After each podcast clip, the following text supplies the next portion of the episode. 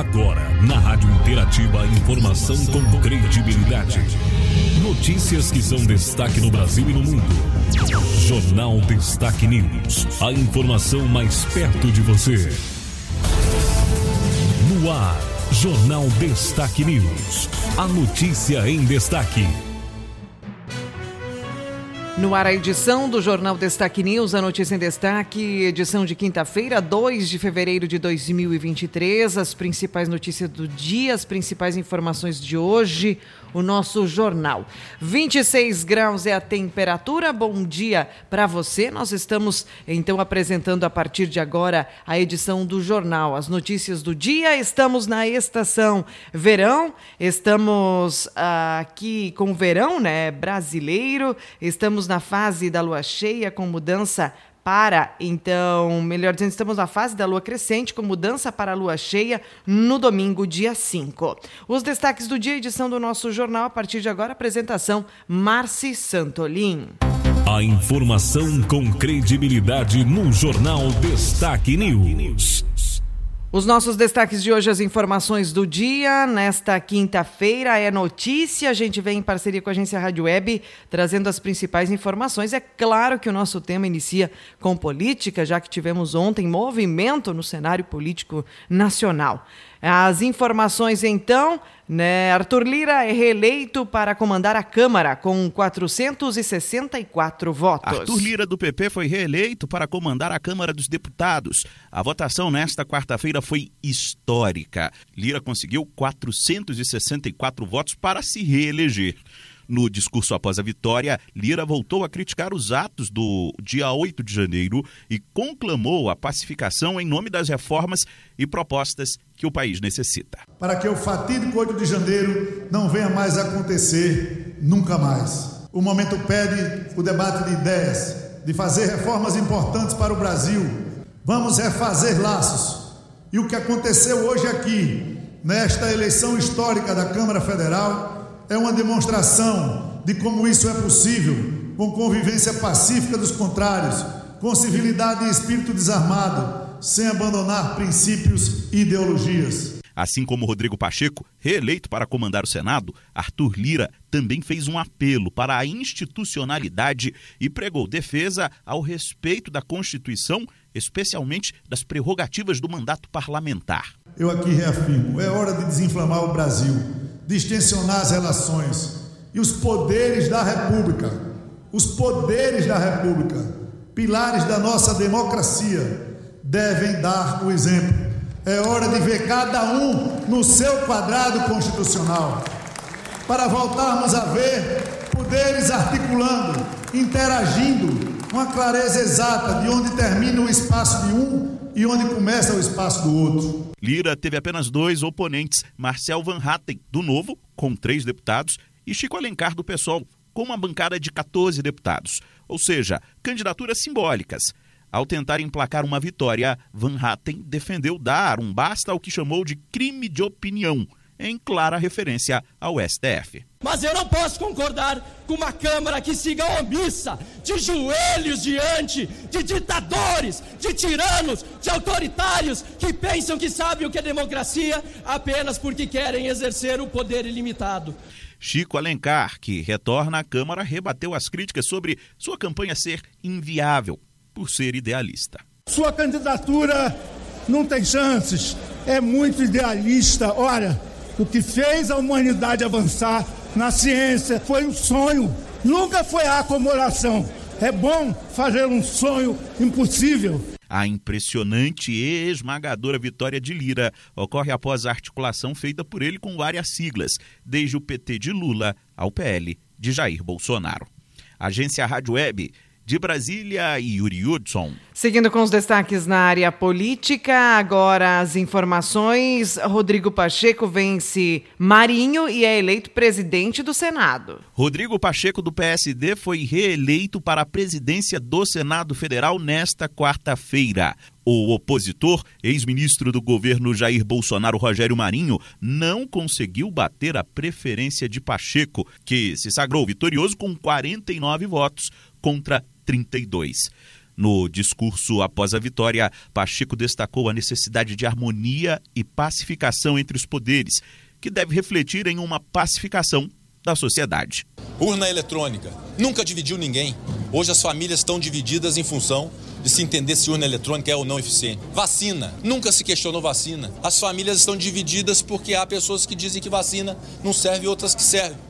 Ou seja, essa divisão por coisas que foram criadas, por crises que foram criadas, é algo que precisa definitivamente ser contido. Pacheco dedicou parte do discurso para defender a democracia e condenar os atos de 8 de janeiro. Ao falar sobre a pacificação, o presidente do Senado pediu o fim do que chamou de polarização tóxica. Mas ele também sinalizou para a ala do Senado que cobra posição sobre decisões do STF que interfiram no legislativo e no mandato parlamentar. Para Pacheco, diversos temas, sem ser necessariamente pelo impeachment de ministros do STF, podem ser debatidos legislativamente legislar. É plenamente possível discutirmos o alcance das decisões monocráticas judiciais, decidirmos o alcance dos prazos de vistas de processos judiciais para que eles sejam julgados a tempo, o próprio estabelecimento de mandatos para ministros do Supremo Tribunal Federal, que é uma discussão honesta de uma realidade que existe em outros países que pode ser plenamente admitida para discussão no Senado Federal com a participação do Supremo Tribunal Federal. Mas o dia de votação começou com muita apreensão. A candidatura de Rogério Marinho ganhou fôlego acima do esperado, mas não o suficiente. Eduardo Girão, do Podemos, por exemplo, abriu mão da candidatura em favor do ex-ministro. Não tenho nenhum problema em apoiá-lo para o bem do Senado e do Brasil. Rogério Marinho, meu voto e meu apoio são seus. Ao longo do dia, Marinho se reuniu com senadores e convocou até a ex-primeira-dama Michele Bolsonaro para ir em busca de votos. Antes da votação, Marinho levantou a bandeira de defesa do mandato parlamentar, criticando as decisões do STF que miram deputados e senadores discurso semelhante ao de Jair Bolsonaro. E nós precisamos ter a coragem de defender o parlamento e a prerrogativa dos membros destas casas de acordo com a Constituição, mas não pelo arbítrio de um poucos que, infelizmente, têm cometido excessos em nome da própria democracia. Não há democracia sem o respeito pelas opiniões contrárias. Com a vitória, Pacheco vai comandar o Senado Federal pelos próximos dois anos. Agência Rádio Web de Brasília, Yuri Hudson. Obrigada, Yuri. A gente segue com você com mais destaques de hoje, mais informações. As notícias agora: senadores eleitos são empossados para mandato de oito anos. Super quarta-feira em Brasília teve também a posse dos 27 senadores que renovam um terço das vagas na chamada Casa Alta. A cerimônia contou com a presença dos novos e antigos senadores. Do grupo de 27, apenas cinco são senadores reeleitos. Alguns, como Wellington Dias, do PT, retornam ao Senado após exercerem o cargo de governador. Coube ao reeleito Otto Alencar, do PSD, conduzir o juramento. Prometo guardar a Constituição Federal e as leis do país, desempenhar fiel e lealmente o mandato de senador que o povo me conferiu, sustentar a união, a integridade e a independência do Brasil. Depois, cada um dos 27 senadores foram chamados para confirmarem o juramento. Pelo Estado do Maranhão, o senador Flávio Dino. Agradecendo a Deus e ao povo do Maranhão, assim o prometo. No Senado, o governo Lula também deve enfrentar dificuldades. Apesar de contar com o PSD, que tem 15 senadores, e ter o próprio PT com 9 senadores, MDB, PDT e outros partidos na base, Lula vai enfrentar uma oposição mais robusta, que conta, inclusive, com o ex-vice-presidente Hamilton Mourão, do Republicanos tenho ideias totalmente opostas àquilo que é o core das ideias do governo que foi eleito, pautas né, que eu considero que são pautas esquerdizantes, essas pautas não terão o meu apoio, terão a minha oposição constante. Agora, eu não faço oposição ao Brasil. Mas Lula terá ainda aliados de primeira hora, como o senador reeleito Omar Aziz, do PSD, representante do Amazonas. Ele promete atenção especial com a questão ambiental interesse preservar a Amazônia, que a gente possa é, substituir o desmatamento por geração de emprego, nós temos que trazer outros segmentos para cá, como eu sempre falo. Nós temos que trazer novos segmentos para gerar mais empregos. E isso, com o apoio do presidente, com certeza a gente pode trazer e gerar mais emprego. Entre as bancadas, o PSD tem o maior número de senadores, 15, seguido do PL, com 12. MDB e União Brasil, 10 cada um. 9 pelo PT. Podemos e PP contarão com seis e o PSDB com quatro senadores. PDT e republicanos terão três senadores. Cidadania, PROS, PSB, PSC e Rede, um senador cada partido. Agência Rádio Web de Brasília, Yuri Hudson. Obrigada, Yuri, pela informação. Nós vamos seguindo com mais destaques hoje. Nossa informação agora vem para falar de economia. Economia. Em destaque. Uso de cheque cai no ano de 2022 e redução chega a 94% em 27 anos.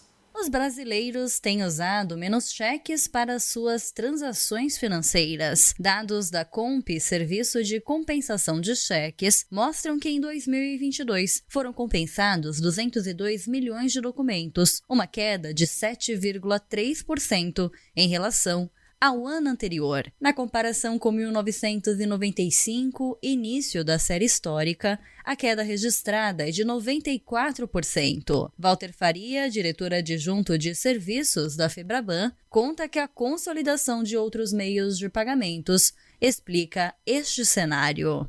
O avanço dos meios de pagamentos digitais, como internet e mobile banking, e a criação do Pix em 2020, são os principais fatores que explicam a significativa redução observada ao longo de cerca de 30 anos no uso do cheque. Atualmente, 7 em cada 10 transações bancárias feitas pelos nossos clientes são realizadas pelos canais digitais, que são internet banking e o mobile banking, reflexo da comodidade, velocidade e segurança oferecidas por esses meios de pagamentos. Apesar da redução do número dos cheques compensados, lançados em 2022, o total do volume financeiro dos documentos permaneceu estável. Passou de 667 bilhões de reais em 2021 para 666 bilhões de reais no ano passado. Nosso levantamento também mostra que a população está usando cheque para transações em valor maior, enquanto o Pix é utilizado como meio de pagamento para transações de menor valor, como por exemplo em compras com profissionais autônomos e também para acertar pequenos débitos familiares ou entre amigos. O levantamento também mostrou que o valor médio do cheque aumentou durante o período analisado,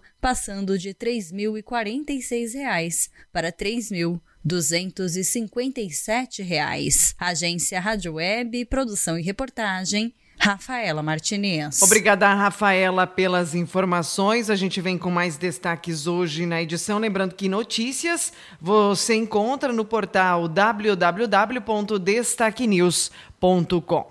Destaque também de hoje começa a valer o reajuste na contribuição mensal das MEIs. Os valores de contribuição previdenciária ao Instituto Nacional do Seguro Social, o INSS, vão subir a partir de fevereiro para os profissionais que contribuem de forma individual. A mudança ocorre porque a contribuição acompanha o salário mínimo, que subiu este ano de R$ 1.212 para R$ 1.302. Os quatro grupos que sofrem o reajuste são os microempreendedores individuais, os autônomos, os contribuintes facultativos e a faixa que compreende o segurado desempregado, o trabalhador avulso e o empregador doméstico. O primeiro grupo, dos MEIs, segue a alíquota de 5% sobre o piso salarial, que a crescida de impostos a depender da atividade exercida tem valores de contribuição que variam de R$ 66,10 a R$ 71,10. Para o MEI caminhoneiro, o valor inicial de contribuição é de R$ 156,24 e pode chegar até R$ 162,24. Essa contribuição mensal é calculada automaticamente na emissão do documento de arrecadação do Simples Nacional, o DAS, que vence todo dia 20 de cada mês. Os detalhes sobre o funcionamento da contribuição das outras categorias podem ser acessados no site meuinss.gov.br. Agência Rádio Web. Produção e reportagem Alexandre Figueiredo. Agora, seguindo com os destaques, nós vamos falar de saúde. Você sabia que o nosso país, ele lidera o ranking de depressão e ansiedade na América Latina? Ansiedade, solidão e estresse não são males de agora. Contudo, os acontecimentos dos últimos anos intensificaram ainda mais esses e outros transtornos mentais. Segundo dados da Organização Mundial da Saúde, cerca de 720 milhões de pessoas, aproximadamente 10% de toda a população do planeta, lidam com essas questões. Com 11,5 milhões de casos, o Brasil lidera o ranking da depressão e ansiedade na América Latina. O psiquiatra Maurício Okamura destaca qual é o melhor momento para se procurar ajuda. Acabo recomendando sempre que as pessoas possam procurar ajuda quando aquilo que, o fator que atrapalha a vida dela, que está deixando ela com medo, ansiosa, quando as questões, as angústias acabam afetando seu cotidiano, que acaba sendo o que a gente chama na psiquiatria, né, de algo clinicamente relevante. Mas eu costumo dizer que falar de saúde mental sempre é importante, né? Eu sempre recomendo para qualquer pessoa, né, que tenha essa abertura, que possa estar tá falando de si, procurar uma ajuda psicológica. Nem sempre a gente precisa ter essa demanda. De acordo com a DocWay, empresa pioneira em soluções de saúde digital, de 2021 para 2022 houve crescimento de 22% nos atendimentos totais de telemedicina realizados e de 1.290% nas consultas de psicologia e psiquiatria um salto de 2.852 para 35.898 atendimentos. Agência Rádio Web.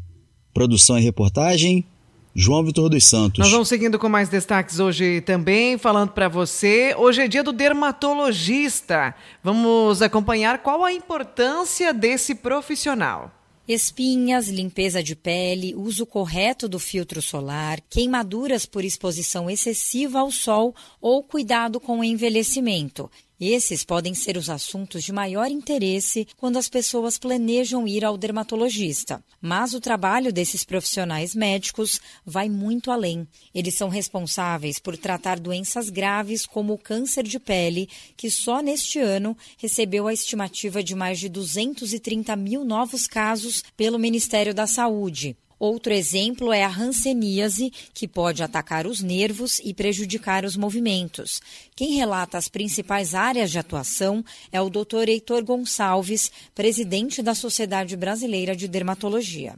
O dermatologista ele também avança para doenças que acometem a pele, mas podem acometer órgãos sistêmicos, como psoríase, a dermatite atópica, as doenças alérgicas e, finalmente, ele avança para a oncologia, já que o câncer da pele é responsável por cerca de 30% de todos os cânceres. E aí ela amplia então o seu leque de atuação para a cirurgia dermatológica e finaliza com ações que propiciam o bem-estar da alma, uma autoestima positiva, que são os procedimentos de cosmiatria o Dia do Dermatologista é celebrado neste domingo, 5 de fevereiro. Segundo dados de uma pesquisa de 2021 da entidade, de cada 10 profissionais dermatologistas, oito são mulheres. Heitor Gonçalves destaca a importância de se procurar um médico ou médica dermatologista antes de qualquer procedimento estético. O profissional médico que hoje é capaz de conhecer a anatomia, a fisiologia, portanto, os mecanismos de ação desses procedimentos, o efeito terapêutico adequado e, mais do que isso, sabe quais são os efeitos adversos e sabe controlar ou tratar esses efeitos adversos é o médico dermatologista. A recomendação médica é que a consulta com o dermatologista seja feita a cada seis meses de forma preventiva. Já os portadores de doenças dermatológicas crônicas precisam ser avaliados pelo menos a cada três meses. Agência Rádio Web, produção e reportagem, Carolina Cassola.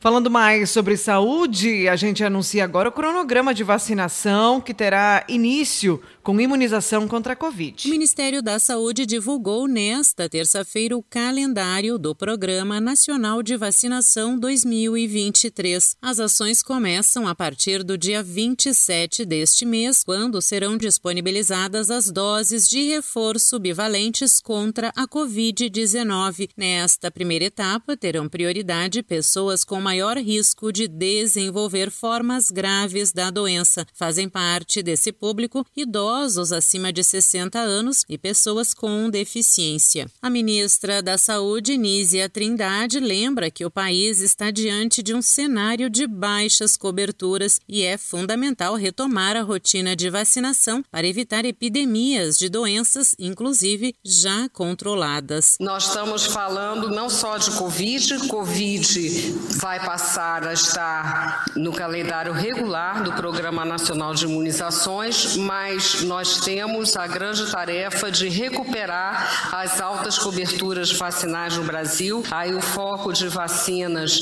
da infância é muito importante também. Serão cinco etapas de vacinação. Elas foram organizadas de acordo com os estoques existentes, novas encomendas realizadas e os compromissos de entregas assumidos pelos fabricantes das vacinas. Nesta primeira fase, a estimativa é aplicar o reforço com a bivalente contra a Covid em 52 milhões de pessoas de grupos prioritários. Em março, a vacinação contra a doença será intensificada para atender toda a população a partir de 12 anos. Na terceira fase, também em março, serão vacinadas crianças de 6 meses a 17 anos. A partir de abril, terá início a vacinação da influenza e em maio começa a campanha de multivacinação de poliomielite e sarampo. Agência Rádio Web, produção e reportagem, Sandra Fontela. Jornal Destaque News. A notícia em destaque. Nós vamos apresentando mais informações hoje para você, mais destaques do dia, os principais destaques de hoje, as principais informações. Você encontra também no portal destaquenews.com. Informações de hoje para você: Lula parabeniza Lira e Pacheco por reeleições. Desejo boa gestão. Governo federal participou da articulação de bastidores com vitórias dos presidentes da Câmara e também do Senado. Hospital de campanha em Boa Vista já fez mais de 300 atendimentos aos Yanomami. Tratamento aos indígenas está sendo realizado por 33 profissionais de saúde. As principais causas das internações são doença diarreica aguda, gastroenterolite aguda, desnutrição desnutrição, grave, pneumonia, acidente ofídico e também malária. Produtos orgânicos sofrem com inflação e deixam de ser atrativos conforme pesquisa. É notícia para você: morre a jornalista Glória Maria, ícone da TV. A jornalista Glória Maria morreu no Rio de Janeiro nesta manhã de quinta-feira. É com muita tristeza que anunciamos a morte da nossa colega e jornalista Glória Maria informou a TV Globo em nota. Em 2019, Glória foi diagnosticada com um câncer de pulmão, tratado com sucesso com imunoterapia. Sofreu metástase no cérebro, tratada em cirurgia e também com êxito inicialmente. Prossegue o texto. Em meados do ano passado, Glória Maria começou uma nova fase do tratamento para combater novas metástases cerebrais que, infelizmente, deixou de fazer efeito nos últimos dias. Glória morreu nesta manhã de quinta no Hospital Copa Star, na Zona Sul do Rio. Informações para você, né? A apresentadora de muito tempo, né, do Fantástico e de muitos telejornais também, a Glória Maria, então morreu aos 73 anos. Informações para você, destaques do dia, as notícias de hoje na nossa edição. A informação com credibilidade no Jornal Destaque News. Informações você encontra no portal www.destaquenews.com. Informações por lá, cartórios apontam aumento de quase 70% em registros de mudança de sexo no ano de 2022. Manchetes do dia no portal Destaque News também. Grave acidente deixa a caminhonete completamente destruída na SC 120 em Curitibanos. Homem se declara para amada em outdoor de Caxias do Sul. Exatamente isso. Qual a maior declaração de amor que você já fez? Em Caxias do Sul, um homem né, de 60 anos resolveu inovar. Por meio de um outdoor instalado na rua José Luizo Brugger, no bairro Madureira, ele demonstra todo o seu amor por Salete, com quem ele está em um relacionamento. Relacionamento, então, há pouco mais de um ano. O outdoor diz: Salete, teu jeitinho doce e encantador me conquista todos os dias. Te amo muito, todinha, todinha, diz o material. Tem a informação lá no portal da Destaque News, inclusive aí com a foto, né, desse dessa placa desse outdoor em Caxias do Sul.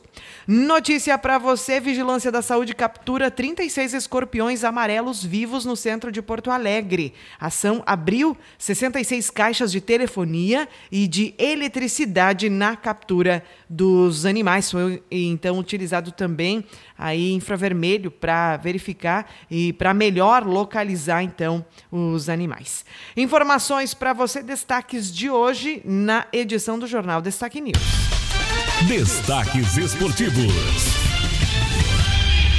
Grêmio deslancha no segundo tempo, vence o Esportivo e segue 100% no gauchão. O Grêmio segue líder e 100% no gauchão 2023. A vítima da vez foi o apático Esportivo. O time da Serra abdicou de atacar e se segurou bem na defesa até a reta final do segundo tempo. No entanto, o tricolor deslanchou a partir dos 30 minutos e venceu por 2 a 0 na noite de ontem na Montanha dos Vinhedos. Com relação ao Grêmio, também a notícia: Renato reitera a importância de testes no gauchão na busca pelo melhor Grêmio, diz ele, degrau a degrau.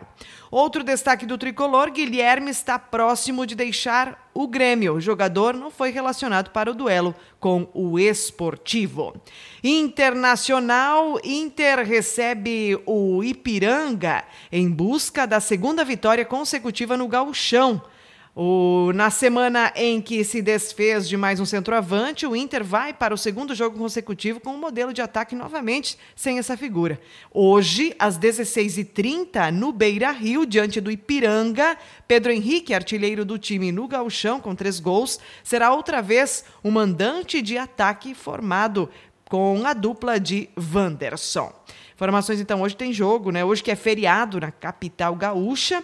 E tem jogo, então, do Internacional.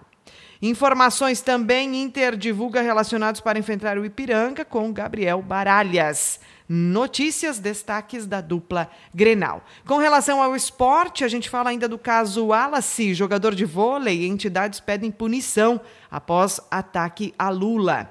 Neymar presta depoimento à Polícia Civil do Distrito Federal em operação que investiga agiotagem. O jogador de futebol foi ouvido como testemunha na investigação. O depoimento foi feito por videoconferência. E o caso Daniel Alves? Defesa do jogador aponta elementos de distorção narrativa em acusação. De maneira pontual, a defesa de Daniel Alves questiona alguns indícios recolhidos pela polícia catalã. Notícias para você falando do esporte, o mundo da bola também. Teremos amanhã a grande final do Campeonato Municipal e Aberto de Futebol 7 na Bela Vista, uma promoção do Esporte Clube Aliança. 20 horas, a final pelo Municipal Flamengo versus Vista Alegre e às 21 horas tem Botafogo versus Santa Luzia 2M Pinturas. Lembrando que esse jogo tem ação solidária também. Você está convidado para assistir, acompanhar e também prestar aí a sua solidariedade, levando e doando um quilo de alimento não perecível ou um agasalho. Essa campanha que conta com o apoio da Rádio Interativa e também do Lions Clube Machadinho.